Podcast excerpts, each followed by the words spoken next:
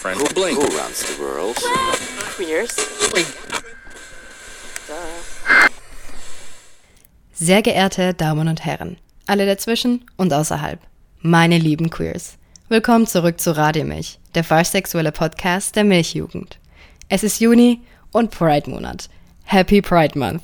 Zwar gibt es diesen Monat keine Zurich Pride, aber es gibt gute Neuigkeiten. Die Demo der Pride wurde verschoben.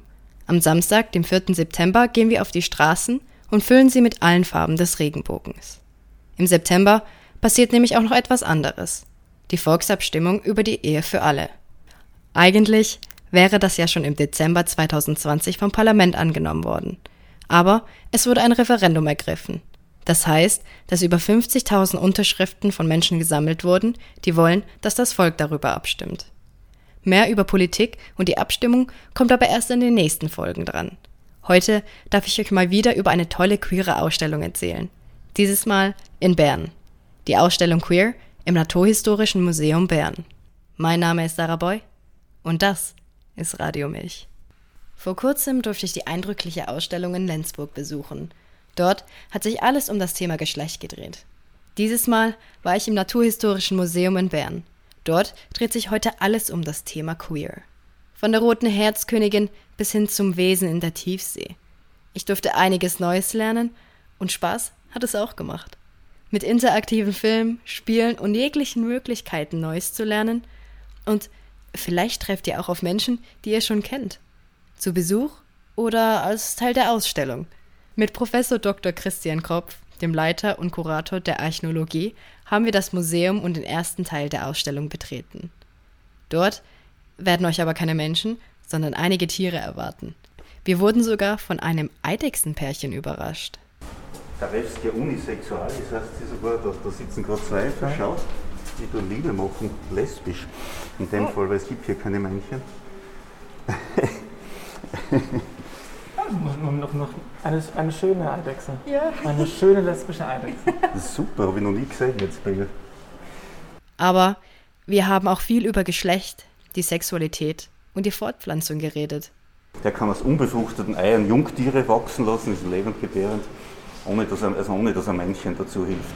Mhm. Es sind dann immer wieder Weibchen. Auch der Truthahn, der da war, kann das. Da hinten haben wir eine lebende Eidechse in einem Terrarium, die auch nie Männchen kennt. Durch die Ausstellung begleitet hat mich auch Henrik vom Milchbüchli. Den Artikel könnt ihr sicher auch schon in der nächsten Ausgabe finden. Zusammen wurden wir dann durch die Ausstellung geführt.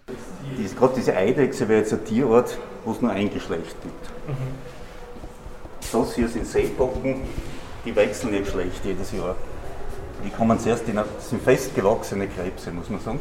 Die können also nicht rumlaufen. Mhm, und die kommen zuerst in einer Männchenphase, wo sie einen sehr langen Penis entwickeln. Der sucht in der Nachbarschaft nach Tieren, die schon weiter sind, die schon Weibchen sind, befruchtet die und dann wird der ganze Penis und die Hoden eingeschmolzen. Es entwickeln sie Eierstöcke und dann wird dasselbe Tier zum Weibchen. Also echter Geschlechtswechsel im Laufe des Lebens. Das macht auch der Nemo, der ist da hinten, der Clownfisch. Genau, genau. Der ist, der ist ja zuerst Männchen und kann dann ein Weibchen werden. Hier werden diese. Dann gibt es auch echte Zwitter. Der Begriff ist im Gegensatz zum Menschen in der Zoologie gang und gäbe und meint damit Tiere, wo gleichzeitig voll funktionierende Hoden und Eierstöcke haben. Wie Christian auch sagt, wird das Wort Zwitter in der Zoologie verwendet und sollte somit aber auch dort bleiben. Zwar haben Menschen einiges ähnlich mit der Tierwelt, doch wie einige wissen, gilt dies als Beleidigung und diskriminiert Menschen. Also wer es noch nicht weiß, Twitter verwenden wir heute nicht mehr, um Menschen zu beschreiben, sondern nur noch Tiere. Wie paart man sich als Twitter? Ganz einfach, man tauscht Sperma aus. Jede Schnecke und auch jeder Regenwurm übernimmt das Sperma vom Partner und lagert es in einer kleinen Tasche und kurz darauf werden die Eier reif und dann gibt das Sperma vom Partner ab und befruchtet also mit dem Sperma des Partners die eigenen Eier. Und da gibt es lustige Geschichten, das müsst ihr euch länger mal anschauen. Also es gibt da bei den Weinbergschnecken zum Beispiel diesen Liebespfeil. Das ist ein Kalkpfeil, der ist immer einen Zentimeter lang, also für das kleine Viech recht groß. Und den rammen sich die gegenseitig ins Fleisch. Und ich habe nur als Student gelernt, das soll stimulierend wirken. Was okay. ich mir nie so ganz okay. vorstellen habe können, was daran so stimulierend ist, wenn man einen Dolch im Bauch kriegt. Aggressive Liebe. Aber äh, nein, es hat, es hat einen Sinn und zwar, bei solchen Zwittern gibt es oft einen sogenannten sexuellen Konflikt. Weil die Männchenrolle ist energetisch viel billiger. Da platziere ich mein Sperma im Partner und muss mich selber nicht mit, mit der aufwendigen Produktion der Eier beschäftigen. Nicht? Das braucht ja sehr viel Energie. Und das heißt, jeder der beiden versucht, die Weibchenrolle zu vermeiden. Ja, ja. Und das nennt man einen sexuellen Konflikt. Und was die so machen, ist, dass sie das Sperma vom Partner, das muss einen langen Weg durch einen gewundenen Gang im eigenen Körper zurücklegen, bis es zu den Eiern kommt. Ja. Und auf dem Weg wird ein Teil vom Sperma verdaut. Eben, ich will mich selbst nicht befruchten lassen, weil das ist, braucht zu viel Energie. Und auf dem Liebespfeil ist ein Hormon drauf, das verhindert, dass das eigene Sperma im Körper vom Partner verdaut wird. Und das heißt, je größer der Liebespfeil ist und je tiefer er im Fleisch sitzt, umso mehr meine eigenen Spermien schaffen den Weg zu den Eiern des Partners. Das ist, das, das ist eine ganz lustige Geschichte. Das ist wahrscheinlich unter diesem sexuellen Konflikt ist das seltsame Verhalten entstanden, dass sie die so ein, man denkt, so eine Schnecke, wie groß ist die? 6 Zentimeter, also ein Sechstel bis ein Siebtel der Körperlänge. Und das ist auch lustig, dieses weiße Teil da unten, das sind die ineinander verschlungenen Penisse von dem Tigerschnägel, der bei uns häufig ist in Wäldern und Gärten. Die, die verschlingen ihre Penisse, man weiß eigentlich nicht, was das für einen Sinn hat. Die sind riesengroß, die können bei anderen Orten mehrfach körperlang sogar werden. Da hängt so eine Schnecke von der Felsenwand runter, dann ist die Schnecke so groß und dann haben die solche Penisse ineinander verdrillt sind. Man weiß nicht, was das für einen Sinn hat. Vielleicht ist es einfach lustig. Zur Show, nicht Neben diesen, naja, heißen Sexgeschichten von Schnecken haben wir auch einiges über die asexuelle Fortpflanzung kennengelernt. Vor allem über die Regenwürmer. Und alles andere, was ja sich einfach nur teilen kann, das, das ist ja was ganz anderes. Das nennt man äh, asexuelle Vermehrung. Das ist, das ist die asexuelle. ja, genau, das ist auch, das gibt es bei vielen Tieren, dass zum Beispiel ein Stück abbricht Ja, und zu einem ja, neuen ja, Tier heranwächst. Können das Würmer nicht auch? Ja, das können ganz viele Würmer. Bei den Regenwürmern geht es auch, aber da kommt es darauf an, also da geht es nur, wenn ein Unfall passiert. Die teilen sich nicht freiwillig. Ja, ja, genau. Aber wenn du das mit Spaten trennst, dann überlebt immer das Vorderteil. Das Hinterteil überlebt nur, wenn der Stich weit genug vorne erfolgt ist. Weil die brauchen zum Regenerieren, brauchen die Hormone, wo in den vordersten Körperabschnitten äh, äh, gebildet werden. Okay. Und wenn die vor- vordersten, weg, die vordersten Abschnitte weg sind, dann kann das Hinterteil nichts regenerieren und stirbt. Okay, okay. Also das da gibt es eine ganz brutale Arbeit aus den 30er Jahren, glaube ich, wo die Regenwürmer ganz exakt bei jedem Segment durchgeschnitten haben und geschaut haben, ob sie sich wieder erholen oder nicht. ja. Zum Glück müssen heutzutage keine Regenwürmer mehr durchgeschnitten werden, um zu erfahren, wie genau die Vermehrung funktioniert. Eben hier geht es jetzt um homosexuelles Verhalten bei Tieren. Äh, da sind 300 Tiernamen, wo man homosexuelles Verhalten nachgewiesen hat. Inzwischen ist homosexuelles Verhalten bei über 1500 Tierarten nachgewiesen. Und ich glaube, ich beuge mich nicht weit aus dem Fenster, wenn ich sage, wahrscheinlich kommt es bei allen sozialen Wirbeltieren vor. Und nicht bloß als irgendein Ausrutscher oder sowas, sondern als ganz normaler Bestandteil des Verhaltensrepertoires. Und bei Delfinen zum Beispiel, da, das sind ja gern zu den intelligentesten und auch sozial höchst entwickelten Tieren mit unglaublich viel Wechselbeziehungen innerhalb der Gruppe, da gibt es äh, richtige Männerbünde, wo, wo zusammenhalten durch häufiges homosexuelles Verhalten, die penetrieren sich überall ein, wo es geht. Das ist wirklich zum Schreien. Wale haben ein Spritzloch oben am Kopf. Ja. Ne? Da penetrieren sie sich ein und ein After. Und, und die halten zusammen und fördern sich gegenseitig, helfen sich gegenseitig bei der Jagd und bilden so innerhalb der Delfingruppe einen eigenen Männerbund. Und da hat homosexuelles Verhalten sicher die Funktion, dass die zusammenhalten und sich gegenseitig so fördern. Also auch in der Tierwelt gibt es homosexuelles Verhalten und scheint eigentlich ganz natürlich zu sein. Aber da stellt sich die Frage, was sind eigentlich soziale Wirbeltiere? Was ist ein soziales Wirbeltier? Also sozial muss ein paar Definitionen erfüllen. Erstens muss Kooperation geben. Aha. Äh, zweitens, es müssen dauerhafte Verbände sein, äh, wo, sie, wo gegenseitig kooperieren und mit anderen nicht kooperieren. Dann, Ja. dann sind sie sozial. Quasi eine exklusive soziale Gruppe, die gebildet wird. So. Genau, ja. Okay, ja. Und da, diese zwei Schafe sind extra für die Ausstellung gemacht worden. Und bei Schafen gibt es jetzt nicht nur regelmäßig homosexuelles Verhalten, gibt es übrigens bei Hunden und Katzen und Rindern und Schweinen, bei, bei sehr vielen Haustieren auch. Sondern da gibt es auch Böcke, wo, wo Weibchen sogar ablehnen und immer nur andere Böcke besteigen. Und das, das Walliser Schwarznasenschaf, das da sexuell erregt flamet, haben wir noch lustig gefunden, das auch. und Eben, und da sind wir wieder bei diesem idiotischen Begriff des Unnatürlichen. Ne? Das ist vollkommen natürlich. Äh, 1500 Tierarten.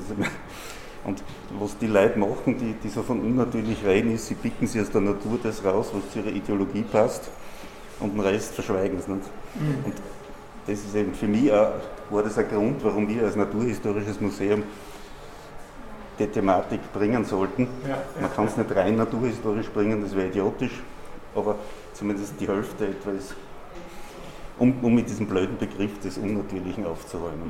Mhm. Ja. Diese Aussage kann ich wirklich nur zustimmen. Mit diesem Wort unnatürlich, da, da muss wirklich noch aufgeräumt werden. Und wie natürlicher noch als Menschen, die an dieser Ausstellung auch mitgeholfen haben.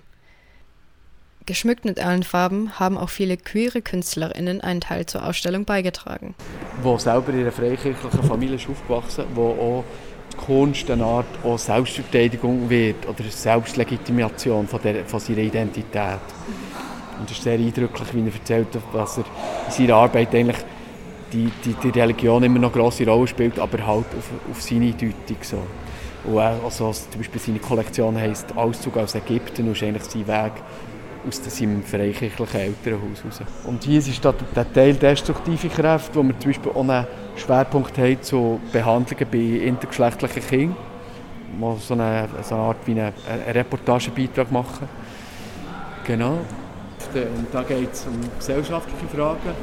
Und die These von dieser Zone ist eigentlich, der gesellschaftliche Wandel beim Thema Queer erzeugt Kräfte, erzeugt Energien. Zum Beispiel auf politischer Ebene oder auf gesellschaftlicher Ebene, aber auch in unseren Lebensläufen oder in Sprache äh, oder natürlich auch in Kultur oder Kreativität oder natürlich auch destruktive Kräfte, die sich dann zeigen mit Diskriminierung, Gewalt und so weiter. Und in dieser ganzen Zone verhandeln wir solche Themen. Es fängt zum Beispiel eben an mit so, beim Band der Bekenntnisse gibt es vier Meinungsbeiträge zu vier wichtigen Fragen zu diesem Thema, zum Beispiel wie, wie queer ist die Bibel? Und die Antwort von einem sehr progressiven Theologen von Bern ist, die Bibel ist viel queerer, als wir echt denken. Oder eine wichtige Station, also ein bisschen das Herz der Ausstellung, sind, sind die sieben Lebensläufe, sieben lange Interviews, unter anderem mit dir. Ah genau, das, ist, das bin ich da, ja. Genau. Die sind super. Wo queere Leute selber zu Wort kommen und wo man auch so ein bisschen, vielleicht als nicht queere Person auch so ein bisschen wirklich ähm, ganz konkret spürt, äh, was bedeutet es, queer zu sein, ganz im Alltag oder auch so mit so grundsätzlichen Lebensfragen. Aber dass queer auch nicht immer ein Problem muss darstellen oder Häufig wird das so problematisiert, aber queer sein bedeutet auch, äh, auch ein Glück, wenn man queer ist, oder? Äh, und das soll sicher in diesem Teil äh, äh, gezeigt werden. Und hier probieren wir zum Beispiel das Thema Sprache so ein bisschen leicht anzugehen. Ähm, da versuchen wir die Leute so ein bisschen bei ihrer Freundlichkeit zu packen und zu, zu animieren und zu sagen, wenn ihr das netter formuliert, ihr müsst nicht so sagen, aber wenn ihr es netter formulieren könntet ihr es so, so sagen. Wir haben schon über die verschiedensten Tiere und über ihr homosexuelles Verhalten geredet. Aber was genau ist eigentlich das Geschlecht und warum ist das eigentlich in der Natur so wichtig? Aber wir haben es bei Tieren angesprochen, um zu zeigen, dass es in der Natur keine generell festgelegte Rolle für Männlein oder Weiblein gibt. Viele Leute glauben, dass sich die Geschlechter genetisch immer unterscheiden, aber das stimmt überhaupt nicht. Bei Reptilien zum Beispiel, bei vielen anderen Tieren auch, entscheidet die Temperatur, unter der das Ei in einer sensiblen Entwicklungsphase gelagert wird, ob ein Männlein oder ein Weiblein schlüpft. Und da geht es jetzt ums Geschlecht des Menschen. Nicht? Und hier haben wir die verschiedenen Aspekte des Geschlechts. Und die Biologie ist eben nur einer. Da kommt die Geschlechtsidentität dazu, die Geschlechterrolle, das soziale Geschlecht, die sexuelle Orientierung klarerweise. Und das alles zusammen bildet das Geschlecht des Menschen. Und in dem Bereich, das ist ein Baum, das war ein Simons Idee, die finde ich genial. Hier sieht man, dass es selbst beim biologischen Geschlecht, wo scheinbar alles klar ist, gibt es überall Übergänge zwischen Männern und Frauen oder sagen wir besser zwischen männlichen und weiblichen Personen und, und ohne dass man scharfe Grenze ziehen kann. Und wir haben das biologische Geschlecht halt einmal in sieben Aspekte aufteilt. Man könnte mehr oder weniger machen, das ist Geschmacksfrage. Das sind hier die Chromosomen zuerst.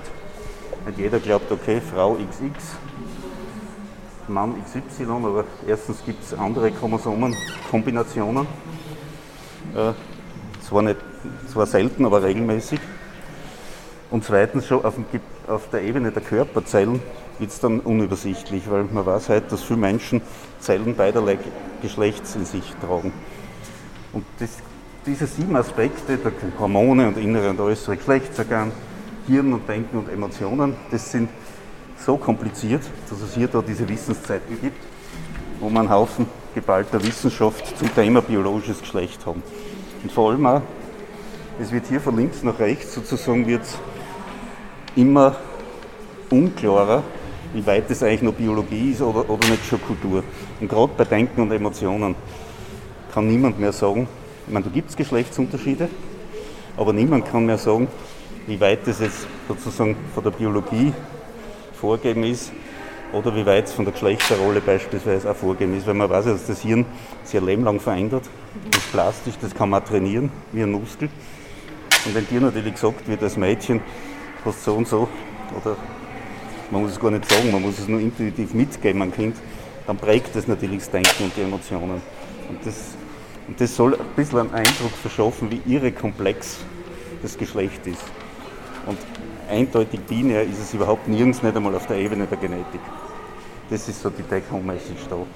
Also da gibt es untersuchte Beispiele, also in medizinischen Fachzeitschriften, in guten publizierte, zum Beispiel eine Frau, die drei Töchter gehabt hat, Erwachsene, und die musste eine Nierentransplantation machen. Und alle drei Töchter waren bereit zu spenden.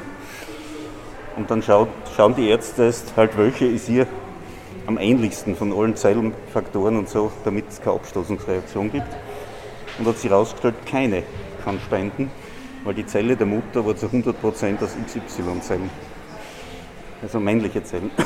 Und die ist wahrscheinlich als Embryo in einem sehr frühen Stadium mit einem zweieigen Zwilling verschmolzen. Und die Hälfte ihrer Gewebe sind daher männlich. Und das, das Spannende ist, niemand weiß, wie häufig das ist, weil das normalerweise überhaupt nicht auffällt. Ja, ja. Nur in so einem medizinischen Notfall kann es ans Tageslicht kommen. Man weiß halt auch, dass Stammzellen von der Mutter auf dem Embryo überspringen können und sie dort in irgendeinem Gewebe einnisten und ein Leben lang drin bleiben. Das ganze Gewebe aufbauen können. Und auch umgekehrt. Man weiß halt, dass der Embryo Stammzellen an die Mutter abgeben kann und dass die ebenfalls ein Leben lang im Körper bleiben können und sich vermehren.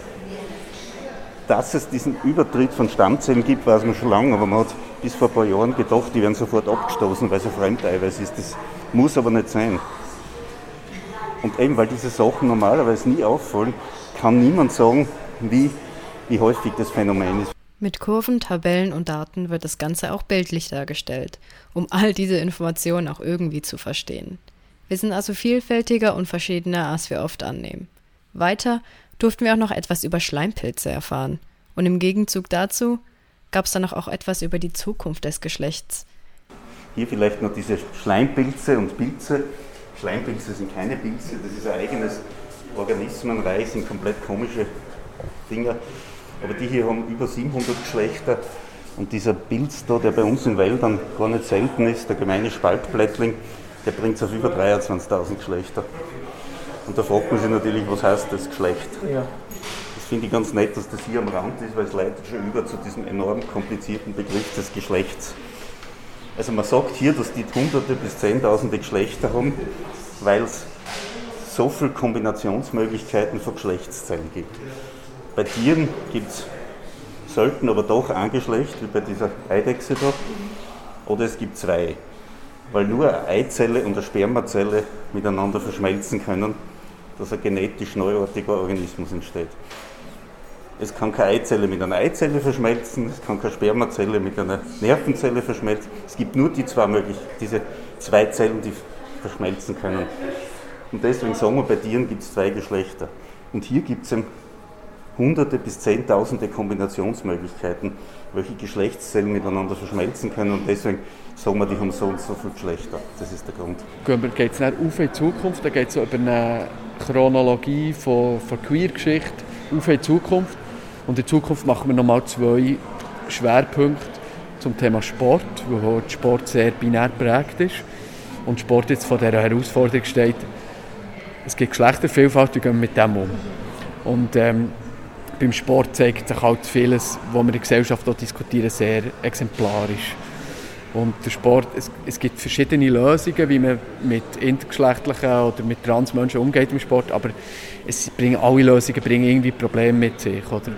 Also genau gleich wie das sehr problematisch ist, irgendeinen Testosteronwert zu setzen, ist es auch problematisch, weil eigene Kategorien wieder schaffen, weil es auch wieder Schubladen darstellt. Oder? Wir haben also noch einiges vor uns, aber auch die Ausstellung ist noch nicht ganz vorbei. Die Frage, warum es Sex gibt, ist bis heute nicht gelöst. Das ist eine der größten Fragen in der Evolutionsbiologie, weil ja die ungeschlechtliche Vermehrung viel, viel schneller ist. Nicht, wenn du zum Beispiel die Eidechse nimmst. Nehmen wir mal an, so ein Weibchen hätte Energie für zehn Eier zu produzieren. In einer Population, wo es keine Männchen hat, gibt es dann zehn, zehn Tiere pro, als Nachwuchs pro Tier in der Population. Wenn es noch Männchen dazu braucht, wo die Eier befruchten, dann gibt es im Schnitt fünf Nachkommen pro Tier. Das heißt, die ungeschlechtliche Vermehrung ist viel schneller. Also warum ist dann Sex entstanden in der Evolution? Das sollte eigentlich untergehen, weil es langsamer ist. Und das versucht diese Theorie zu erklären. Und das ist die Theorie, die eigentlich am anerkanntesten ist. Aber man muss dazu sagen, das Rätsel ist bis heute nicht vollständig gelöst. Aber die Theorie sagt, wir haben ja nicht nur wir sind ja nicht nur als Tiere oder was immer auf der Welt, sondern alle Organismen haben Parasiten und Krankheitserreger. Und wir stehen da alle mit der Maske wegen so einem blöden Viech.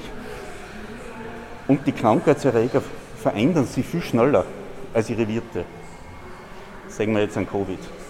Das heißt, wenn sie die Wirte, also wir, nicht auch genetisch, zumindest von Zeit zu Zeit ändern, dann wird der Parasit innerhalb von zwei, drei Generationen aufrahmen und wir würden aussterben. Aber nur durch die sexuelle Fortpflanzung bringen wir in jeder Generation äh, Lebewesen hervor, wo genetisch anders sind wie die Elterngeneration.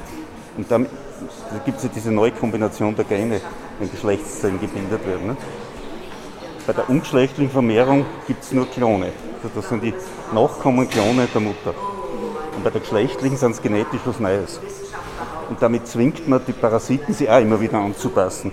Und dieser Wettlauf sei der Grund, warum es überhaupt Sex gibt. Und also übersetzt würde es heißen, in meinem Land musst du dich genetisch so schnell du dich genetisch schnell verändern, damit du gleich gesund bleibst. Das, daher diese Metapher. Und das erklärt sie da eben. Und sie zwischendurch funkt das Spermium und die Eizelle dazwischen. Eine kleine Überraschung gab es am Ende sogar auch. Und dort habe ich was ganz Neues gelernt. Habt ihr jemals schon davon gehört? Und der zweite Schwerpunkt sind Seepferdli-Väter, wo wir auch ein Seepferdli-Aquarium haben, wo man Seepferdli sieht. Seepferdli-Väter ist ein Ausdruck für Transmänner, die Kinder bekommen. Und das ist etwas, was auch wirklich unter dem Radar der Öffentlichkeit passiert, aber auch der Realität der Schweiz ist. Aber auch etwas ist, die Bürokratie völlig überfordert ist momentan. Also jeder Geburtsurkunde muss zwingend eine Mutter stehen. Und das hat zur Folge, dass manchmal bei Mutter ein männlicher Name steht. Manchmal ist der Dead-Name von einer Person, was es vielleicht amtlich nicht mal mehr gibt. Also es ist völlig absurd eigentlich, was jetzt noch der Fall ist. Und es bringt natürlich auch Probleme mit sich.